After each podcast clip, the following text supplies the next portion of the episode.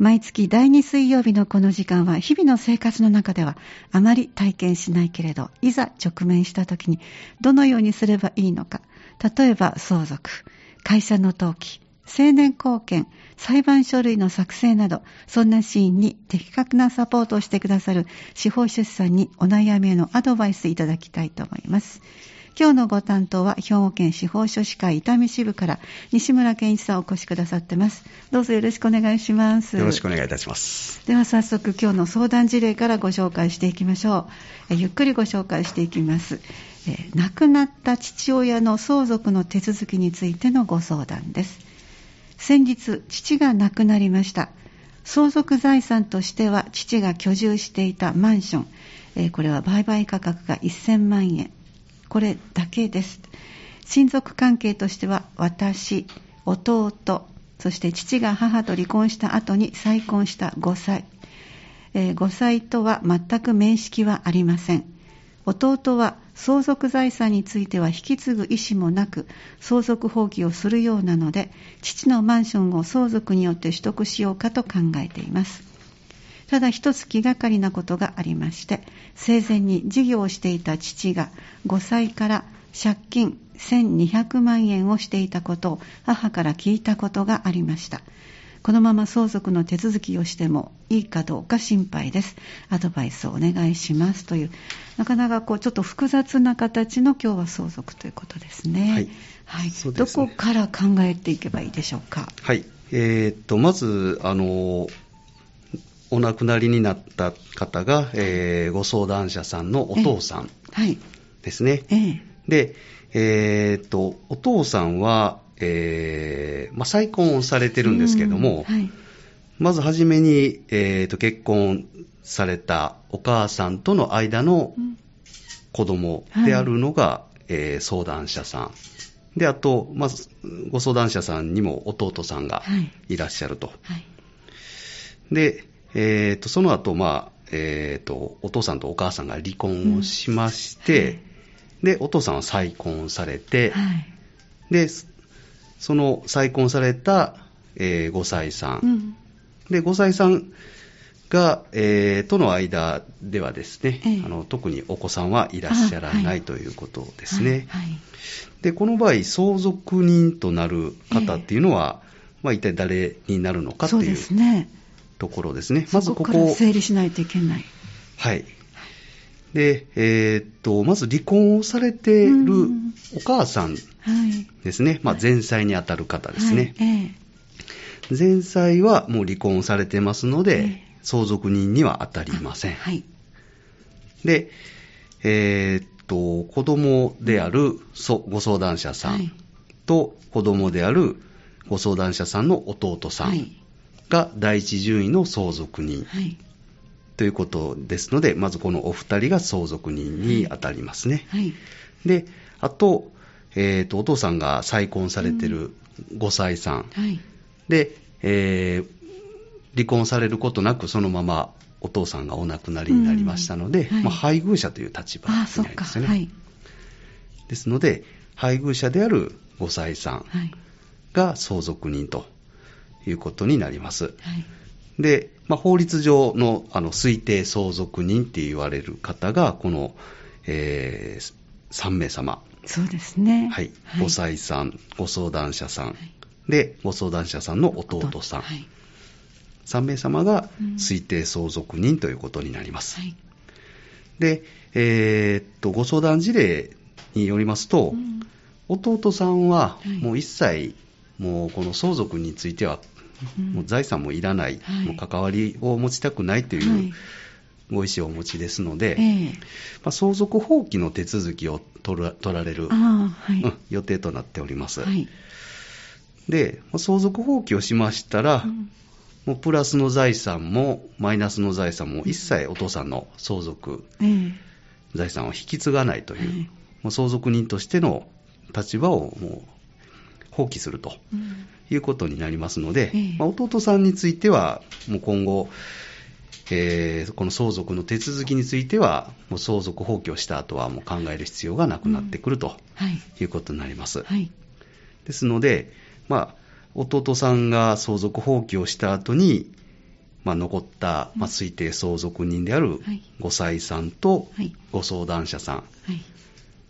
まあ、それぞれ、まあ、あの法定相続分としては2分の1ずつですね、そうですね、はい、お父さんの相続財産を相続できる権利があると、はい。まあ、この2人で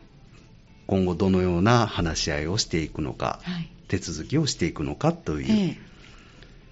ことを考えていかないといけないとい。うことになります。はい、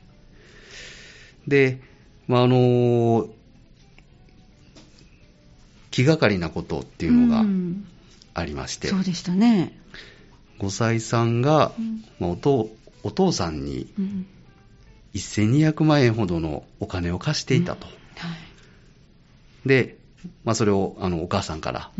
まあ、前妻にあたる方ですね、お母さんから、えー、まあ、そういうことを聞いたと。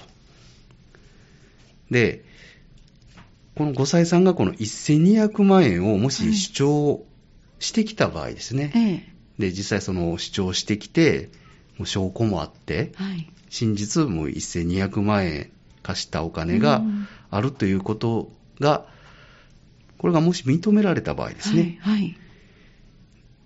この場合は、えー、お父さんの財産としては、はい、まあ、マンションが、まあ、唯一の財産でありまして、はい、このマンション、えー、1000万円、うん、まあ、売ったら1000万円ぐらいになると。はいはい、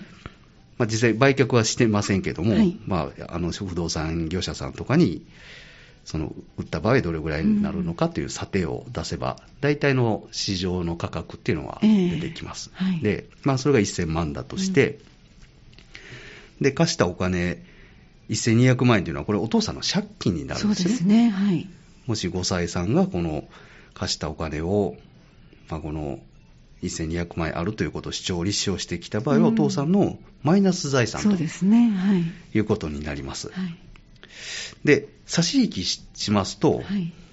お父さんの相続財産、プラスなのかマイナスなのか、はい、と考えますと、うん、借金が1200万円、で、マンションの、まあ、仮に売った場合の金額が1000万円だとすると、借金の方が200万円ほど多いと。そうですね。いうことになってきますので、はいうん、この場合は、あのご相談者さんですね、うん、これも相続放棄の手続きを検討していくことになるんではないかと。えー、そうですね。はい、まあ、これはあのご相談者さんが最終的に決定することなんですけども、えー、あの借金があるからといって相続放棄を必ずするかといえば、えー、やっぱり親の借金だから自分は払わなければいけないと、うん、はい、そういう借金をこう踏み倒すようなことは潔くないと考えられる方もいらっしゃるので、ま必ずしも相続放棄する必要はないんですけども、うん、まあ、放棄される方が多いのではないでしょうかね。はい、まあ、あの気がかりなことと言われてますので、相談者さんは。ですから、おそらくもう借金があったら、もう相続放棄されるんじゃないかなと思いますね。はい、で、この1200万円をまあ主張立証した場合、まあ、主張立証なので、まあ、実際のところ、はい、まあ、弁護士さんとかが入ってきて、裁判とかになってくるんじゃないかなとは思われます。はい、で、あの、5歳さんとご相談者さんとの間でもう面識がありませんので、うん、そもそもあの接触することすら難しいんではないかなと、ね、はい、思われますので、うん、まあ、この場合はもう弁護士さんとかにあの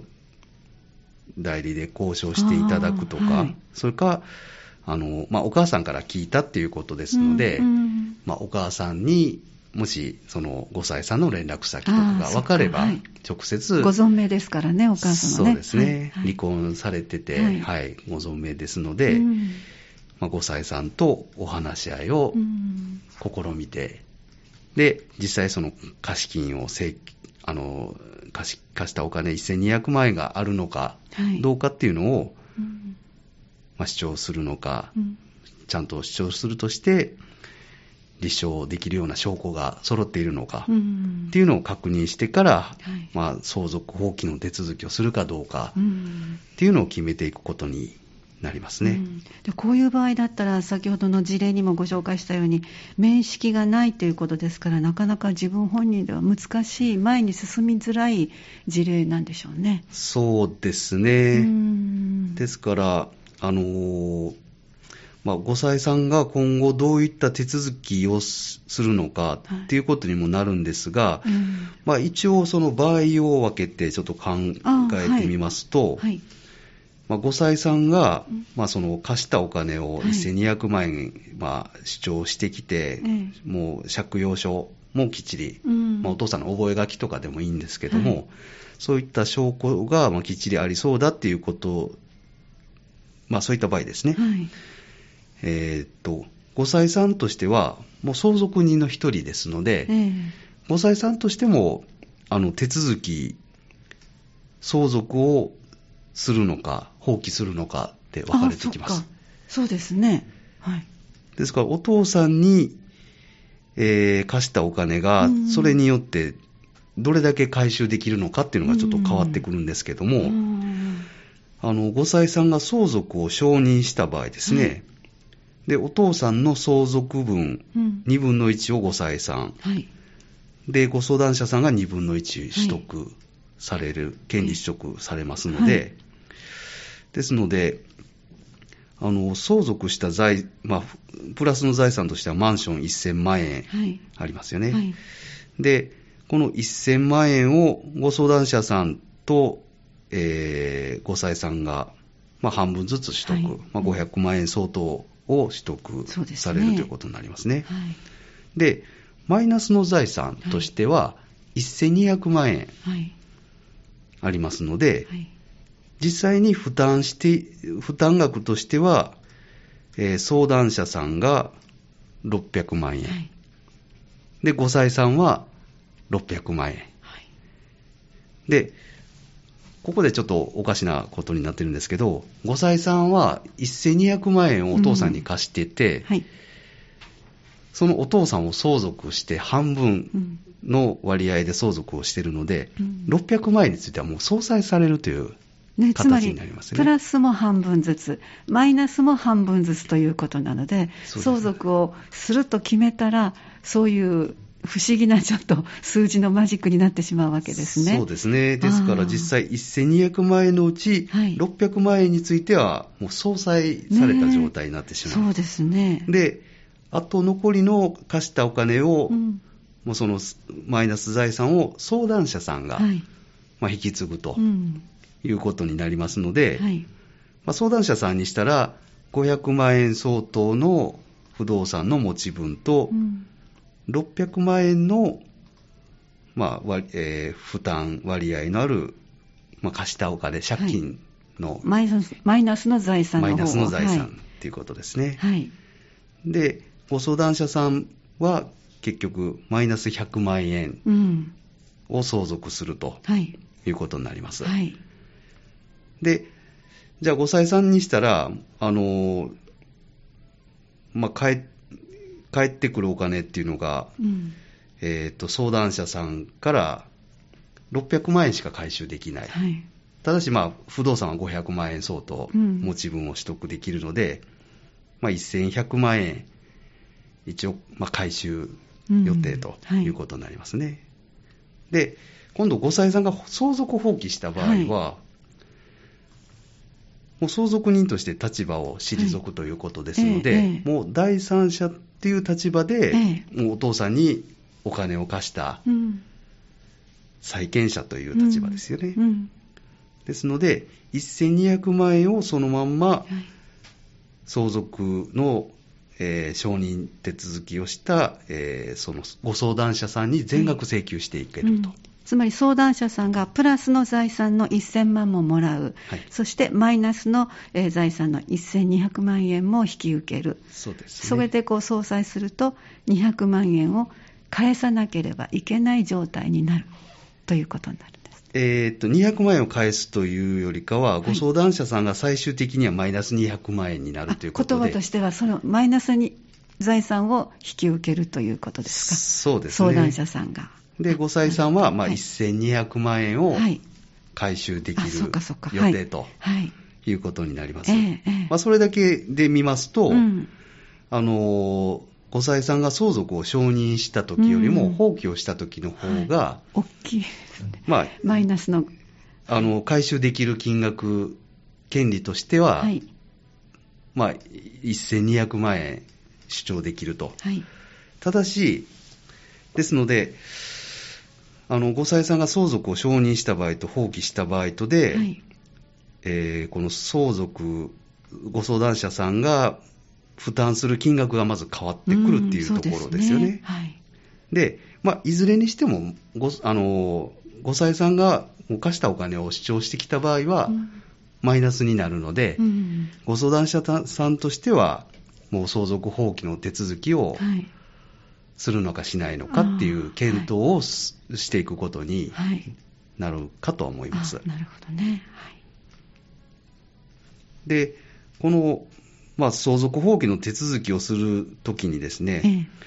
あの相続人であるとことを知ったときから3ヶ月、はい、もしくは、まあ、その相続を承,、まあえー、承認するかしないかっていうその、まあ、財産がこう判明したときから 3,、まあ、3ヶ月ですので、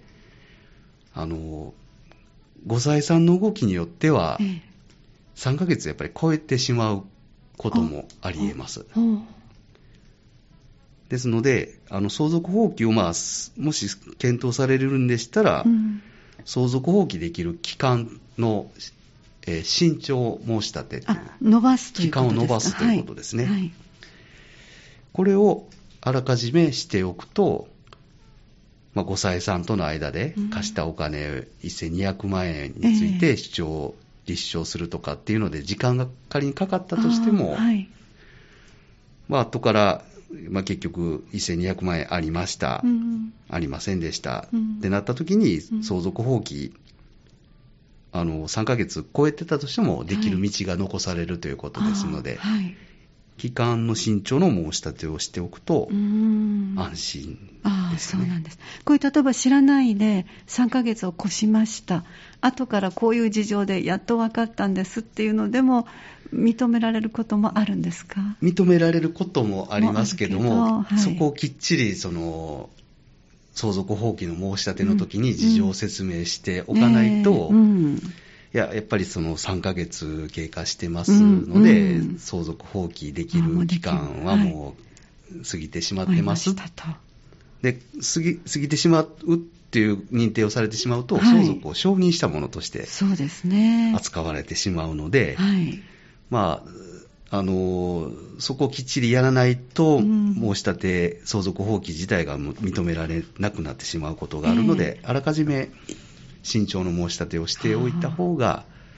安心だと思います。そこまでこう頭がうまく働くかどうかっていうのはなかなか自分一人では難しいので、やっぱりそのあたり法律の専門家の方のアドバイスが必要ですね。はいえー、まだまだちょっと複雑ですので、一曲挟んでもう少しお話を伺ってまいります。この時間は兵庫県司法書士会伊丹支部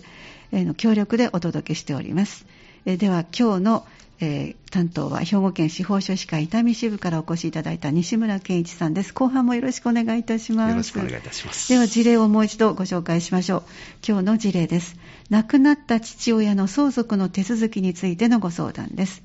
先日父が亡くなりました。相続財産としては父が居住していたマンション、えー、売買価格が1000万円です。えー、それだけですということで親族関係としては私弟父が母と離婚した後に再婚した5歳です。5歳とは全く面識はありません。弟は相続財産については引き継ぐ意思もなく相続放棄をするようなので父のマンションを相続によって取得しようかと考えています。ただ一つ気がかりなことがありまして生前に事業をしていた父が5歳から借金1200万円をしていたことを母から聞いたことがありました。このまま相続の手続きをしてもいいかどうかが心配です。アドバイスお願いしますということで、えー、なかなかちょっと複雑だったんですけども、えー、ちょっとまとめて前半のお話ご紹介ください。はい。まずお父さんがお亡くなりになって相続人が誰かということなんですが、えーまあ、推定相続人としては再婚相手の5歳さんとあの前妻との間の子供であるご相談者さんと弟さんですね、はい、になります。で、弟さんは相続放棄の手続きをするので、今回、まあ、土俵に上がってくる方としましては、5歳さんとご相談者さんということになってきます。で、そのお二人で、まあ、それぞれ2分の1ずつを相続できる権利を、まあ、主張するのかどうかっていうところですよね。はい、で、あと、まあ、5歳さんが、えーまあ、お父さん生前に、えー、お金を貸したと、うん、1200万円のお金を貸していたと、はい、でこれを主張した場合に、うん、えー、まあ、主張立証とか、まあ、認められそう認められそうであるということであれば、うん、えー、お父さんの唯一の財産であるマンション、もし仮に売ったとした場合は1000万円相当ですので、まあ、借金1200万円、マンションの価値が1000万円で、トータルすると、まあ、マイナスの財産の方が大きいということですので、はい、ご相談者さんは、まあ、相続放棄の手続きをされた方が、まあ、することをこう検討された方がいいかと思います。はい、はい、これが前半の主な内容になりますか。はい、そうですね。はい、で、えー、っと、あと、5歳さんがですね、えー、もう、この1200万円っていうのはもう単、うん、単なるもう、あの、お母さんの勘違いで、もう、実はそんな1200万円を、あの貸したのではなくて、まあ、1200万円を、まあ、あの事業されてたお父さんに、ええ、まあ、当時もう結婚してたので、はい、もう贈与をしてたと。あなるほど。資金援助をしてただけであったということで、はいえ、あのこういった貸したお金ではなくて、もう返さなくてもいいお金だったと、いう場合ですね。はい、で、あと、もうそもそも、あの、もうお父さんが1200万円借りてたけど、生きてる間にもう返してしまってるとか。そっか。はい、そういう場合もありますよね、そうですね。ねこういう場合もありまして、はい、はい、で、まあ、いずれにしても、その1200万円の借金はもうなうん、なかったと。はい。返す義務のあるお金はなかった場合ですね。うん、はい。この場合は、もうお父さんの相続財産としては、えー、えー、マンション1000万円、はい。だけで、まあ、借金もマイナス財産もないということですので、もう相続の手続きを、いつも通りの、そうですね、検討していくことになります。はい、で、ここでまたちょっと場合分けをしないといけないんですけれども、はい、まあ、弟さんは相続放棄の手続きをされるということですので、はい、実際その、えっ、ー、と、お二人、5歳さんとご相談者さんとの間で、まあ、遺産分割協議をする必要があるかどうか。はいですね。で、それは言い換えると、ご財産が相続放棄をした場合は、遺産分割協議は不要です。ああ、そっか。はい、で、相続をやっぱりしますと、うん、いうことであれば、もう2人で話し合いをすると、いうことになってきます。まあ、ご相談者さんが、もう、あの、マンション、お父さんの財産がマンションだけでも、えー、いやもう相続放棄しますって言ったらもうそこで終わってしまうんですけども、えー、あの、今回ご相談されているということですので、うん、まあ、借金がなければ相談、あの相続をされたいというご意向かなと思いますので、うん、えー、ご相談者さんは、まあ、あの借金マイナスでなければ相続をされるとして、うんはい、あと5歳さんが相続を放棄した場合は、えー、お父さんの、えー、マンションもう引き継ぐのも一人だけということそうなりますね。はい。なりますので、もうそれで登記をしてしまえると。うん、名義をお父さんからご相談者さんに相続を原因とする所有権移転登記を申請して名義変更をしていくことができます。はい、で、まあ、5歳さんもやっぱりお金が欲しいと相続したいということで、うん、あの、ただ不動産ですのでね、えーあの、共有名義にするっていう方法もありますし、あはい、あの、まあ、えー、っと、まあ、お父さんと5歳さんは、まあ、ちょっとここでは、えー、っと、わからないんですけども、まあ、実際5歳さんがこのマンションに住んでなければ、うん、居住してなければ、はい、もう別に、あの、お住まいの場所があって、えー、じゃあもう売却して、うん、まあ、お金に変えて、それで半分ずつしようかとか。はいはい。それかもうご、ごささんが、いやもうお父さんが住んでた思い出の場所だから私が住みますと。うん、ああ、そっか。で、ごささんが、はい、あの、まあ、1000万円相当の、うん、マンションを相続で取得する代わりに、はい、まあ、その半分の金額、うん、500万円を代償金としてご相談者さんに渡すとか、はい。うん、ただしこの今のこのやり方っていうのをご相談者さんとご妻さんとの間で、そういう法律上の判断やり方としてありますっていうことを認識して、お二人で話し合いができるかどうかっていうのが、ちょっとなかなか難しいかもしれません。難しいでしょうね。そうですね。で、そういう分け方があって、公平な分け方を、いろんなやり方があって、どの分け方でやるのが一番ベストなのか。そうですね。落としどころを見つけるのは、二人で、面識もないお二人の中で話し合いをしていくっていうのはなかなか難しいかもしれません。そうですね。で、それぞれにこう納得できるかっていう、あの、なんとも数字では測れない部分も出てきますのでね、この相続というのはね。やはりプロの方にきちんと入っていただいてという、はい、えー、その司法書士の皆さんができられる部分もご紹介ください。はい。えっと、まず弟さんがまあ相続放棄の手続きをされるということですので、はい、まあ、相続放棄の、えー、家庭裁判所への、えー、真実書の作成ですね。はい、で、あと、まあ、5歳さんが借金、えー、貸したお金があると主張、立証してきて、うん、お父さんの相続財産としてはもうマイナスのが大きい場合に、ご相談者さんが、まあ、相続放棄やっぱりしたいとか、はい、で、放棄をえ前提としてすることを、え目指して、まあ、その相続放棄できる期間の慎重の申し立てもですね、期間があったので、はい。はい。まあ、そういったものも含めて相続放棄の真実書の作成とですね、であと、